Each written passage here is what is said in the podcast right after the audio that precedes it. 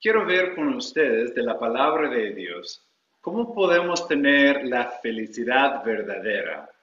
Hay muchas opiniones y tal vez muchos libros y sin duda muchas canciones donde hablan de cómo, cómo vivir la vida feliz.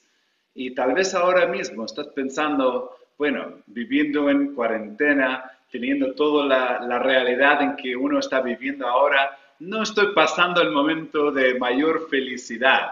Pero si vemos bíblicamente, ya, de la Biblia, cómo, cómo tener uh, una felicidad verdadera, quiero invitarles que vayan conmigo al libro de Mateo, al primer libro del Nuevo Testamento. Vamos a ver en el capítulo 5 algunos versículos que tal vez en algún momento has leído. Y esos versículos nos van a ayudar a saber cómo realmente vivir una vida bendecida, una vida feliz, una vida, la, la, idea de la palabra que usa la Biblia es una vida que merece las felicidades, que alguien puede pasar y decir felicidades, bendecido, que bueno, feliz sea por lo que está pasando. Y la palabra que usa la Biblia es bienaventurado bienaventurado. Vamos a ver lo que dice la Biblia. Mateo 5, del versículo 1, vamos a leer ah, los primeros tres o cuatro versículos acá. La Biblia dice, viendo la multitud, subió al monte, está hablando de Jesús, y sentándose, vinieron a él sus discípulos, y abriendo su boca les enseñaba diciendo, bienaventurados los pobres en espíritu, porque de ellos es el reino de los cielos. Bienaventurados los que lloran, porque ellos recibirán consolación. Bienaventurados los mansos, porque ellos recibirán la tierra por heredad. Bienaventurados los que tienen hambre y sed de justicia, porque ellos serán saciados. Interesante aquí, la Biblia dice, bienaventurados. Feliz será la persona, contento será la persona, uh, bendecida será la persona que sigue con, con algunas pautas. Y sin duda, el día de hoy, tal vez pausando tu vida normal, saliendo un poco de la rutina, has tenido momentos para reflejarte en tu propia vida, tu propia familia, tu propio futuro, pensando un poco en el propósito de la vida y, lo que Dios tiene para, para tu familia. Entonces debemos considerar un momento, ¿cómo puedo realmente ser una persona feliz? Se trata de mi trabajo, que ahora tal vez se ha modificado, se trata de los estudios, se trata de las relaciones, se trata de las posesiones, pero la Biblia nos enseña, versículo 3, bienaventurados los pobres en espíritu, porque ellos, porque de ellos es el reino de los cielos. Bienaventurados los pobres en espíritu. Bueno, cuando la Biblia habla de eso, está hablando de alguien que reconoce que espiritualmente es pobre. Y si nosotros hablamos, ¿cuál es nuestro valor espiritual? Sin Cristo. La Biblia nos enseña que todos hemos pecado.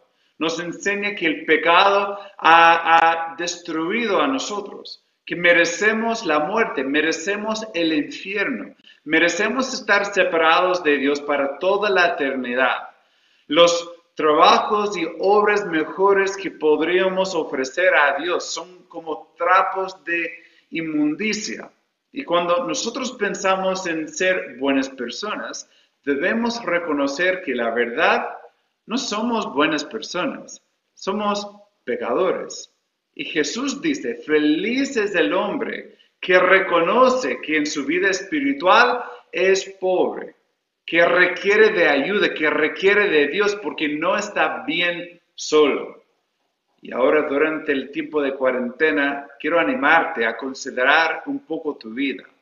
Porque si tengo el concepto propio más alto de lo debido de mi persona y pienso que yo soy importante y yo soy de valor mayor, entonces podría quejarme o podría sentirme frustrado porque yo no estoy recibiendo lo que yo merezco, lo que yo quiero, pero cuando reconozco que en comparación con Dios, yo soy tan bajo y Él es tan alto, Él es tan importante, yo soy tan importante, entonces allí puedo tener un valor, un concepto apropiado de mi propia persona. Y Jesús dice que la felicidad nace, en primer lugar, dos principios que vamos a ver el día de hoy. En primer lugar, nace de la actitud correcta hacia tu vida pecaminosa.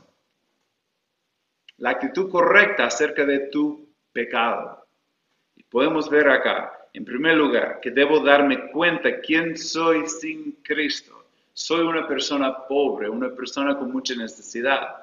Pero también vemos en el versículo 4, bienaventurados los que lloran, los que lloran. Tal vez dirías, pero a ver, a ver, felicidad, llorar, son como puntos opuestos. No son, no son dos temas de, lo mismo, no son dos actitudes, dos actividades que se combinen, sino son como puntos opuestos el uno del otro, llorar, tener felicidad. Pero la Biblia nos enseña que bienaventurado, feliz es el quien llora. Cuando lo vemos en el contexto, el versículo 3, me doy cuenta que espiritualmente soy pobre sin Cristo, necesito un Salvador porque estoy mal, el pecado me ha echado a perder, tengo un problema y el reconocimiento del problema me lleva a tener un corazón quebrantado por el pecado y veo mi necesidad y veo mi vida pecaminosa y me causa tristeza y me lleva a querer arrepentirme. El arrepentirse no es simplemente tomar una decisión diferente, que bueno, iba a hacer, pero ahora me arrepentí, no lo voy a hacer. Bíblicamente, cuando hablamos de arrepentirnos, estamos hablando de ando en un sentido y decido por voluntad propia, decido girar, decido, decido cambiar. Antes vivía para mí mismo, antes vivía pensando en, en, en los asuntos terrenales, antes confiaba en mi propia vida religiosa y me arrepentí y puse mi fe únicamente en Cristo.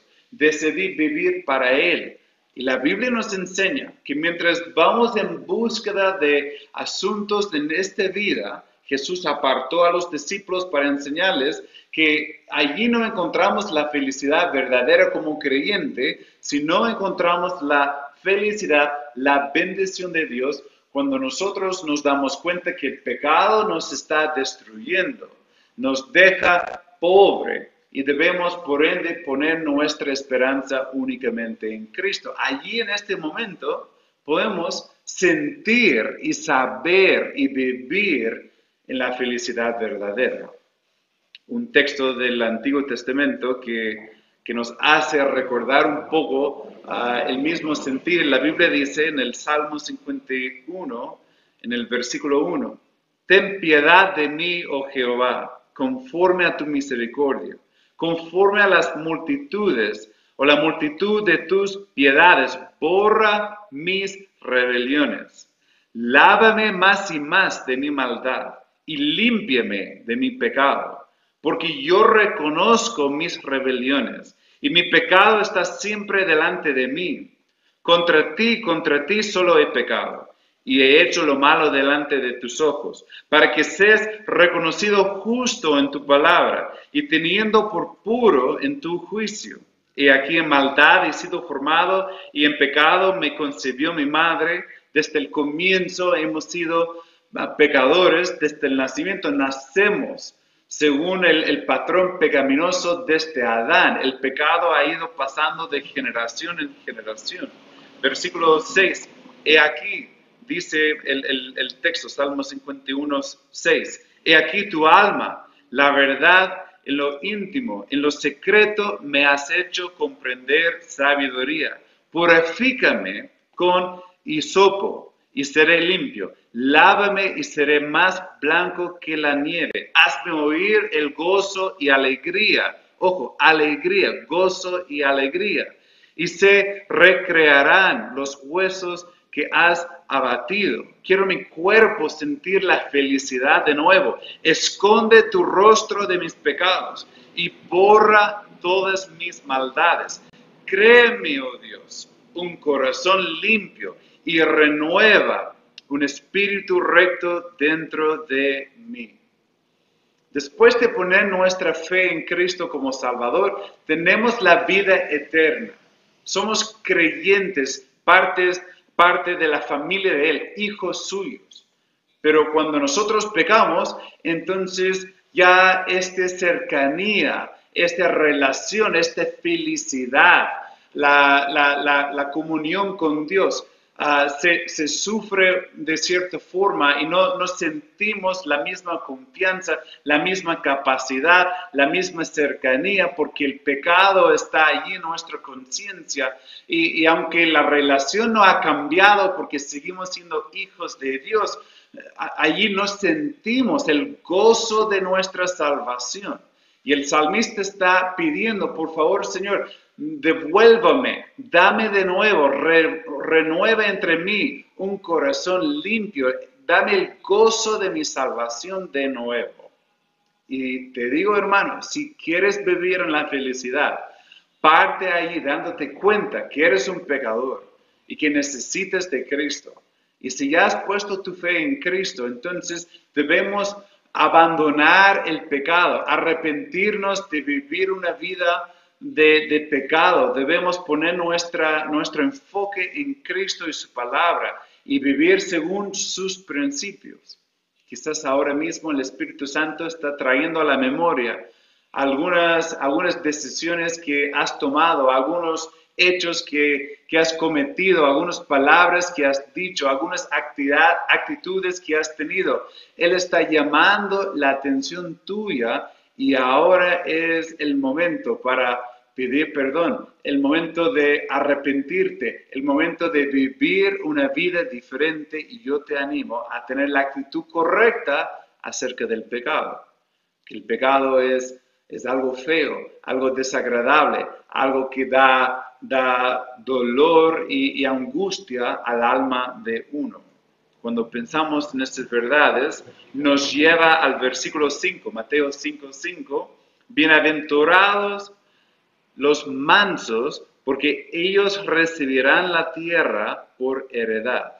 Los mansos, la mansedumbre no es igual a la debilidad, más bien es el poder bajo control. Es cuando uno se da cuenta de de, su propio valor y de forma humilde entrega su vida, se sujeta a otro. La Biblia nos enseña que Jesús era, era manso, tenía todo el poder para llamar desde el cielo fuego, para quemar a quien sea cuando sea, pero él de forma humilde, él buscando ser el siervo a los demás, tuvo misericordia, paciencia con otros y nos llama a nosotros a vivir también en mansedumbre. La mansedumbre es cuando nos sujetamos a Él. Hermano, amigo, serás feliz, tendrás la felicidad verdadera cuando decides que esta vida que Dios me ha dado le pertenece a Él.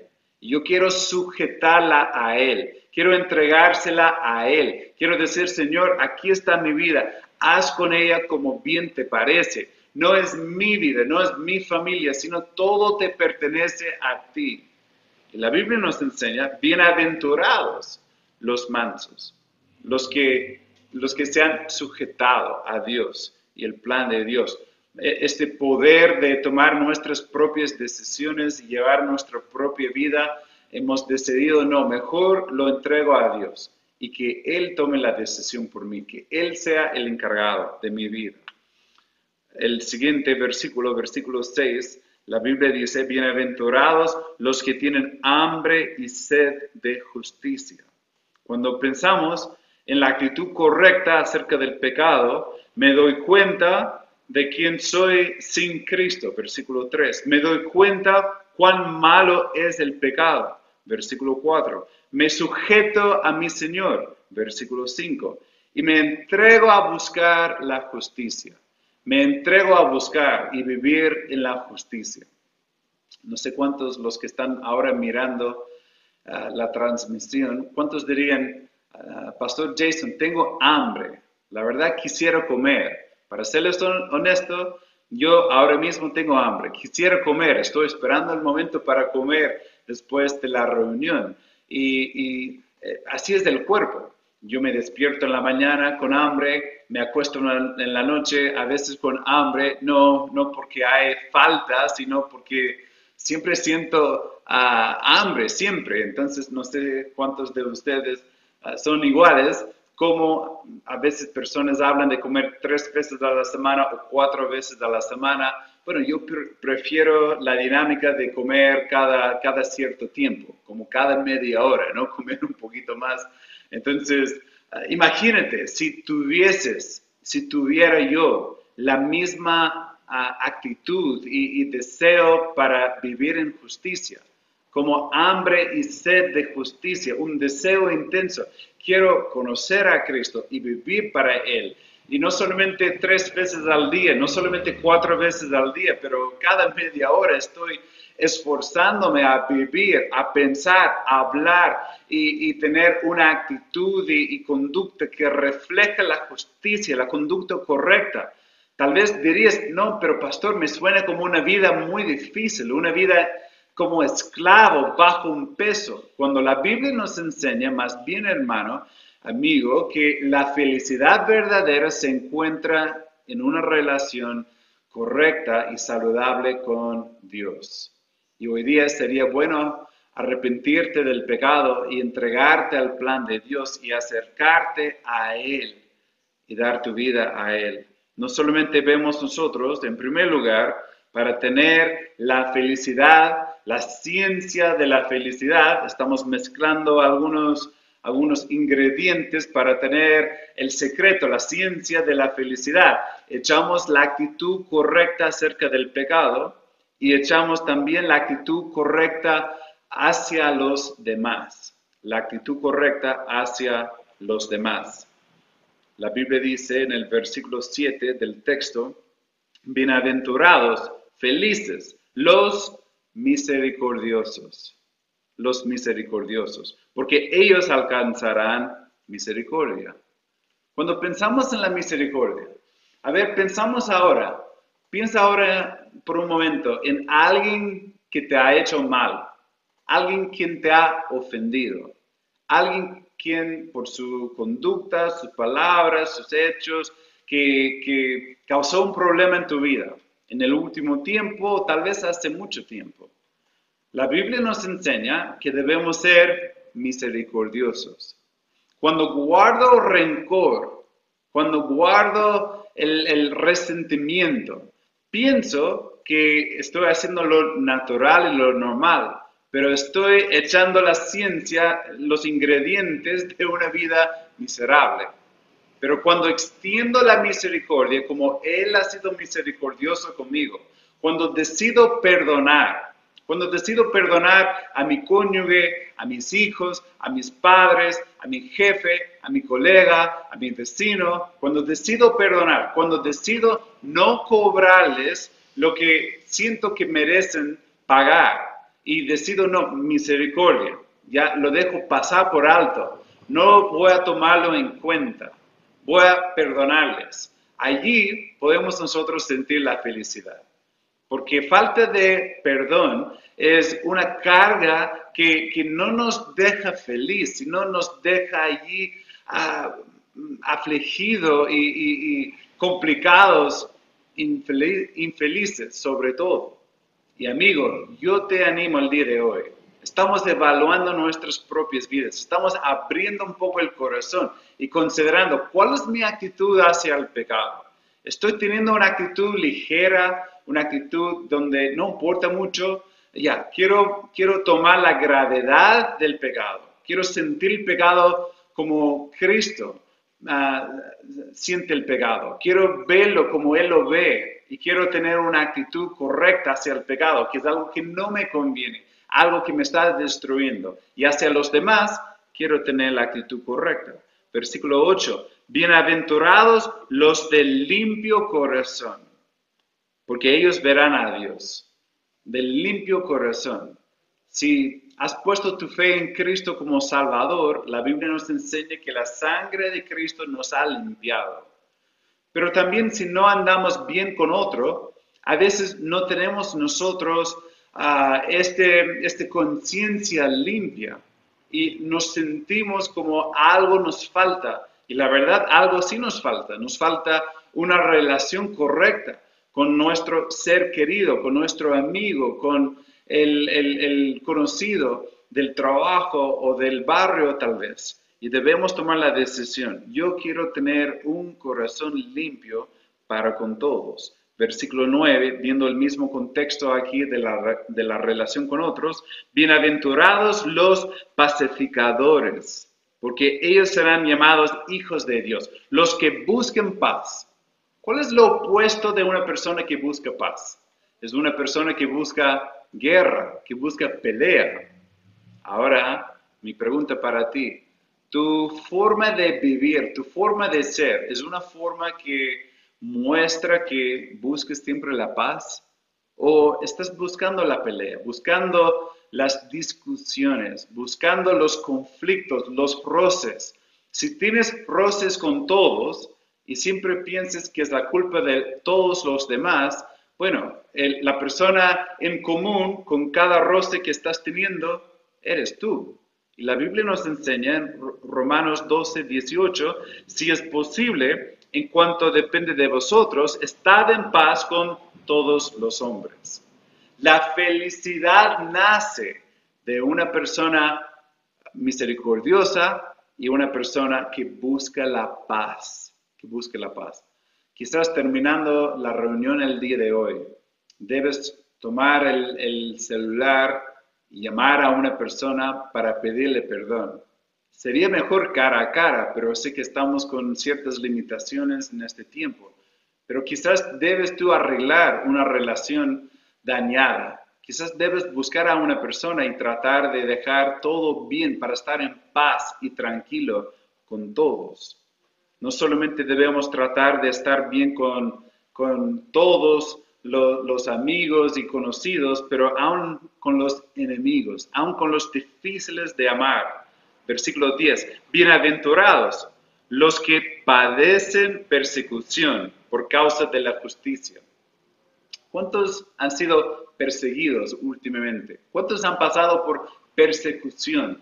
Bueno, quizás ninguno en el sentido del Nuevo Testamento. Nadie ha llegado poniendo en riesgo a nuestras vidas por por ser un creyente o por hacer las cosas de forma bíblica. Sin embargo, sí pasamos a veces dificultades. Ah, justo en esos días, un, amigo que está tratando de avanzar en la obra ah, tuvo un, un, conjunto de personas que decidieron a través de las redes sociales, decidieron atacarle, criticarle y trataron de fomentar un grupo que podría parar el avance de su servicio en cierta parte de la ciudad. Nosotros debemos esperar tal actitud y acción de parte de otros. La Biblia dice, feliz, bienaventurados los que padecen persecución por causa de la injusticia. ¿Por qué? De ellos es el reino de los cielos. Bienaventurados sois cuando por mi causa os vituperen y os persigan y digan toda clase de mal contra vosotros, mintiendo. Podemos sentir felicidad. Te están pelando, te están criticando, te están llamando este canuto, él es así, tú eres así, hipócrita, falso y, y todo lo demás, tal vez en tu familia, tal vez en el trabajo. Bueno, la verdad debemos nosotros sentirnos bendecidos por tener el privilegio de ser criticados. O sea, cuando ellos tiren tales acusaciones, están, están identificándonos con Cristo. Y como ellos son rebeldes contra la palabra, contra Cristo, están también rebelándose contra nosotros y el mensaje que proclamamos. En otras palabras, es como ser contado en el equipo de Cristo. Me siento feliz que que me cuenten los demás como parte del equipo de Jesús. Acá en la, Biblia, versículo 12, tal vez dirías, pero pastor, no, no, no, no veo que están hablando mucho de tener felicidad por eso. Versículo 12, gozaos y alegraos. Un mandamiento, ¿ya? Gozaos y alegraos, porque vuestro galardón es grande en los cielos, porque así persiguieron a los profetas que fueron antes de vosotros.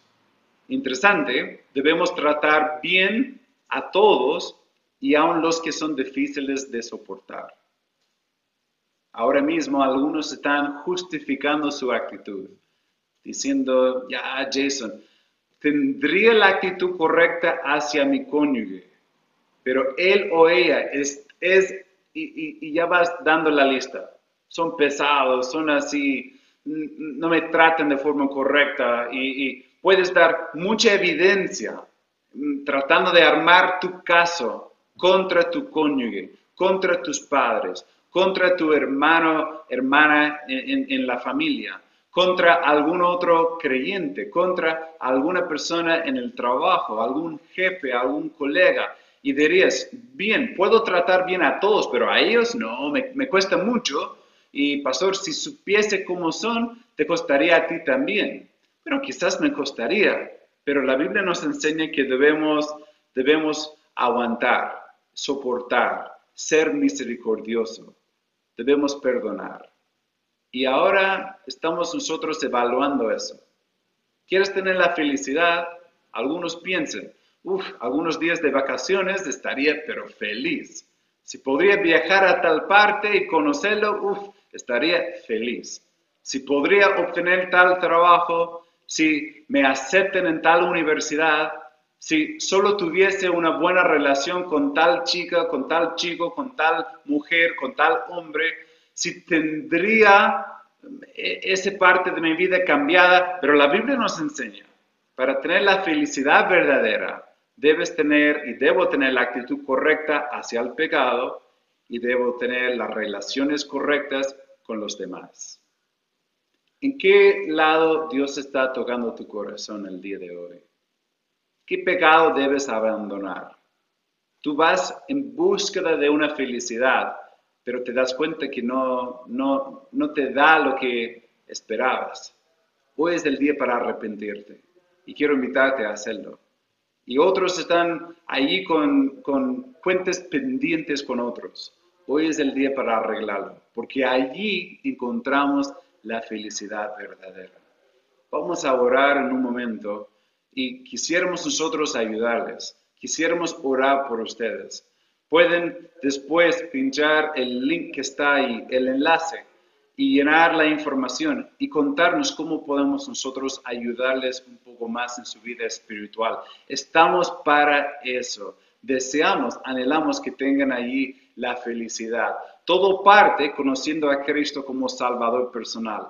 Si no tienes la certeza de, ir al cielo después de la muerte, hoy escríbenos y vamos a ver un tiempo donde podemos llamarle y podemos conversar y compartir algunos versículos de la Biblia sin compromiso y orar contigo. Sería bueno y yo te invito a tomar el paso. Tomamos un tiempo para orar. Padre, sé que todos anhelamos sentir y tener y vivir en la felicidad. Pero el mundo ha sido muy engañoso mostrándonos muchas cosas que supuestamente nos va a dar la felicidad, pero en realidad no es así. Nos deja vacío, nos deja con más hambre y sed y deseo, deseos no satisfechos. Pero vemos en la Biblia y sabemos que es cierto, los que hemos conocido ah, una vida que, que se aleja entre lo posible y con tu ayuda se aleja del pecado y busca estar bien con otros, que ahí uno puede cerrar los ojos en la noche y descansar tranquilos con la conciencia limpia y puede sentir la bendición tuya.